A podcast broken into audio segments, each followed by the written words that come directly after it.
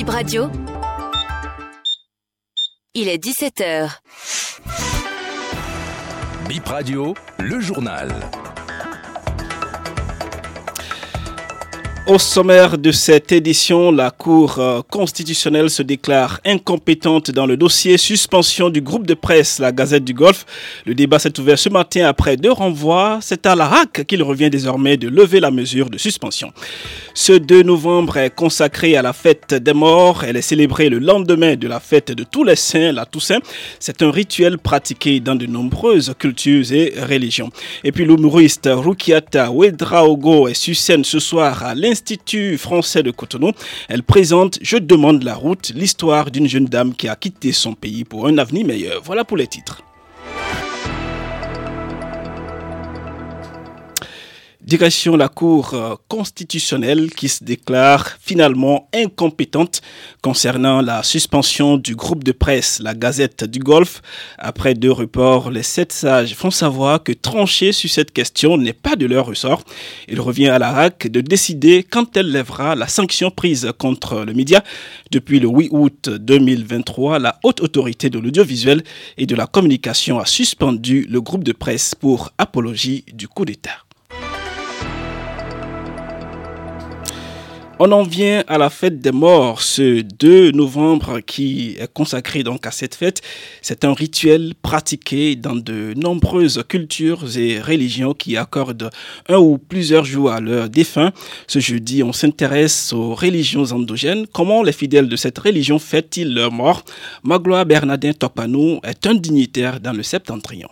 Dans la religion traditionnelle, les morts sont fêtés, euh, la fête des morts se pratique tous les jours. Nous, nous célébrons nos morts tous les jours. Pourquoi? Parce que chaque fois que nous prenons quelque chose que nous voulons faire, nous nous adressons d'abord à ceux-là qui l'ont fait avant nous, qui l'avaient bien fait avant nous, et nous demandons leur bénédiction là-dessus pour que ça puisse marcher. Parfois, quand nous autres, nous voulons faire certaines cérémonies, nous leur versons de l'eau par terre, de la boisson par terre, pour les invoquer et les vénérer. À travers certaines consultations, nous demandons à nos fidèles ou aux adeptes, à travers la consultation, les parents de faire leur demande de les vénérer, de leur donner à manger, de leur faire la prière chaque fois que les morts en ont besoin.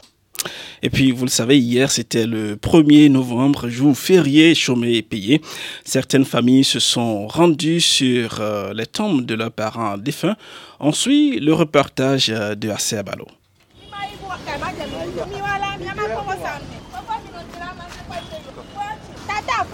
Portail du cimetière PK14, des vendeuses de bougies et de pots de fleurs vous accueillent avec leurs produits. Un bouquet de fleurs est cédé à 1000 francs. À l'intérieur, des ouvriers sont zagués. Dès qu'un usager franchit le seuil, ils accourent proposer leurs services. Certains parents refusent, d'autres acceptent après avoir négocié le prix de la main-d'œuvre. Puis ils se mettent à la tâche.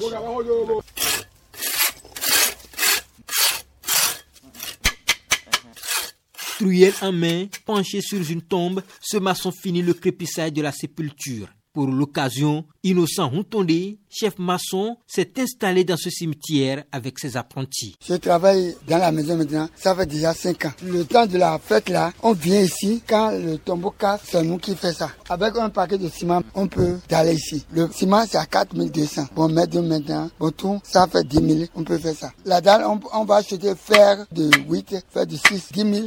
Fois 3 maintenant, ça fait 30 000 par jour. Ça me va non? En dehors des maçons, des caroleurs, des peintres sont également sur les lieux pour embellir les tombes. D'autres ouvriers se consacrent au balayage et au sarclage. Les conducteurs de taxi-moto et de tricycles sont également sollicités pour transporter les paquets de ciment et d'autres matériaux de construction. Je fais la peinture dans la maison. Pendant des années, je suis toujours ici. on voit les clients un peu, un peu. Maintenant, là, on vient, on ne trouve plus rien. Aujourd'hui, c'est la veille, mais depuis le matin, il y a des gens qui n'ont même pas encore trouvé 2000 dans la maison. Si moi, je rentre ici, je garde au moins 30 000 avant. Et maintenant, rien ne sort. Je fais lavage carreau, je fais chaud, écriture. Tu peux faire lavage carreau et plus, plus, donner 5 000, 10 000. On tombe sur des clients qui donnent parfois 500. On est obligé d'accepter le prix. Sinon, pour laver le carreau, si ça dépasse, c'est 1000 francs, 1500. Le chaud, c'est 1500, 2000. Moi, je suis côté carreau et côté peinture. Je gagne au moins 5000 par jour. À partir de 1000 francs, 500, 2000. C'est contenu à la forme des tombeaux qu'on gagne un peu. Les carreaux du tombeau du père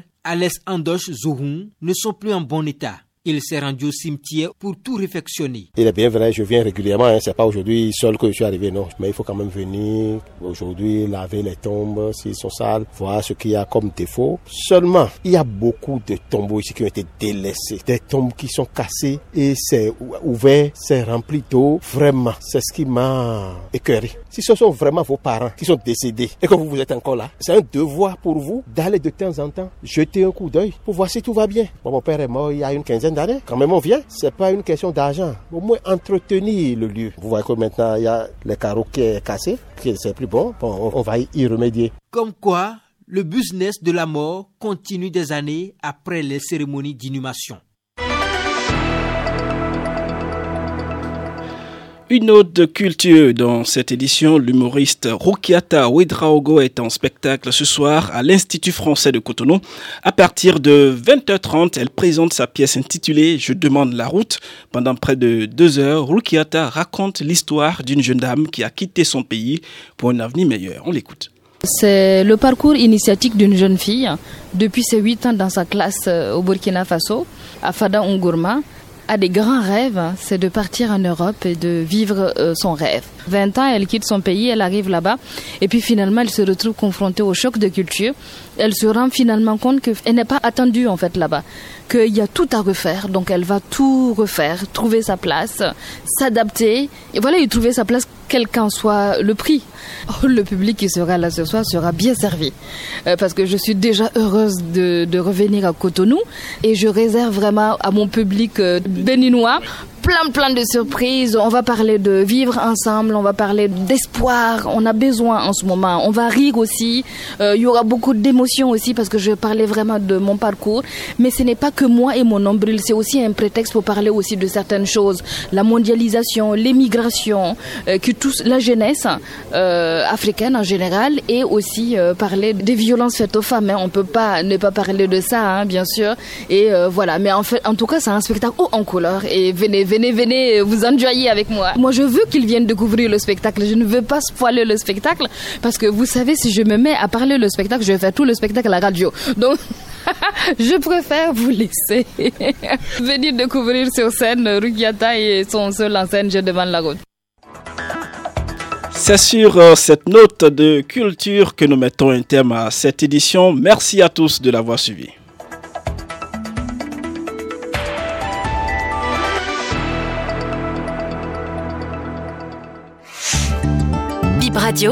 La bonne info.